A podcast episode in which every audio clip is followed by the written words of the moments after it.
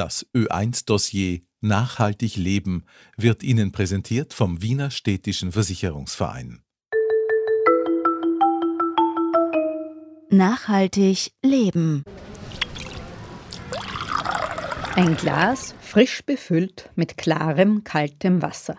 Ein Glas Wasser ist Goldes wert. Im wahrsten Sinne des Wortes, denn das Geschäft mit dem Trinkwasser ist lukrativ, weiß Regina Hügli. Die Schweizer Künstlerin hat für ihr Projekt Wassergläser gesammelt. Die Arbeit führt eigentlich darauf zurück, dass viel Wasser der Erde von großen Konzernen vermarktet wird und es ist im Speziellen auch darauf gerichtet, dass wir eigentlich als Menschen auch eine spirituelle, eine grundlegend wichtige Beziehung zum Wasser haben und dass die eben auch in Marketingstrategien absichtlich verwendet wird. Regina Hügli hat für ihr Projekt Free Genie das komplexe Thema Trinkwasser aufgegriffen. Free Genie hört sich genauso an wie die bezaubernde Genie aus der US-amerikanischen Fernsehserie der 1960er Jahre. Da erschien die Dame als guter Flaschengeist. Der gute Geist soll auch bei Regina Hüglis Projekt Free Genie befreit werden, wenn auch in dem Sinn, das Genie loszulassen. Sind eben lauter verschiedene Gläser mit Aufschriften und zwar sind es Aufschriften wie zum Beispiel Eternal oder Magnificat. Schauen wir mal, was es da noch Hayat auf Türkisch Leben ist eines der populärsten Trinkwasser, Flaschenwasser in der Türkei und gehört eben dann ohne.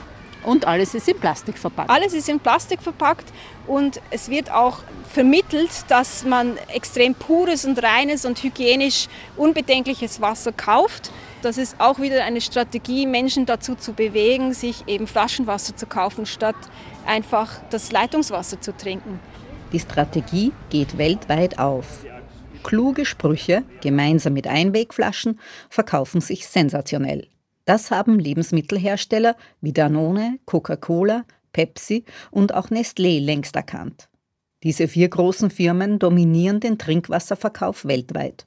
Und das zeigt Regina Hügli auf. Denn auf den Wassergläsern, die sie auf Flohmärkten erstanden hat, sind QR-Codes eingraviert, die im Netz zu weiteren Informationen führen.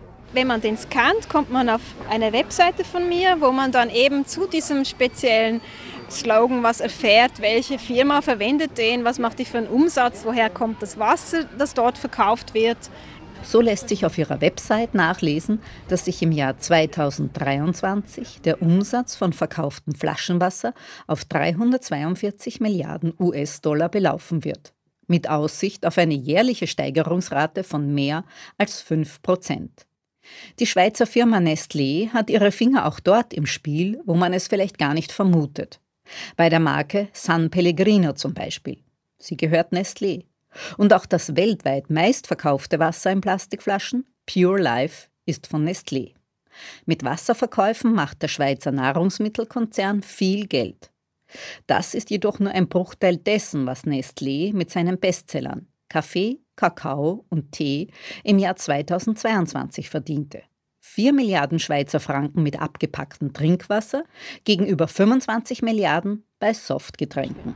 Nestlé ist aber nur, glaube ich, die Nummer 3 der Marktführer. Coca-Cola ist die Nummer 1.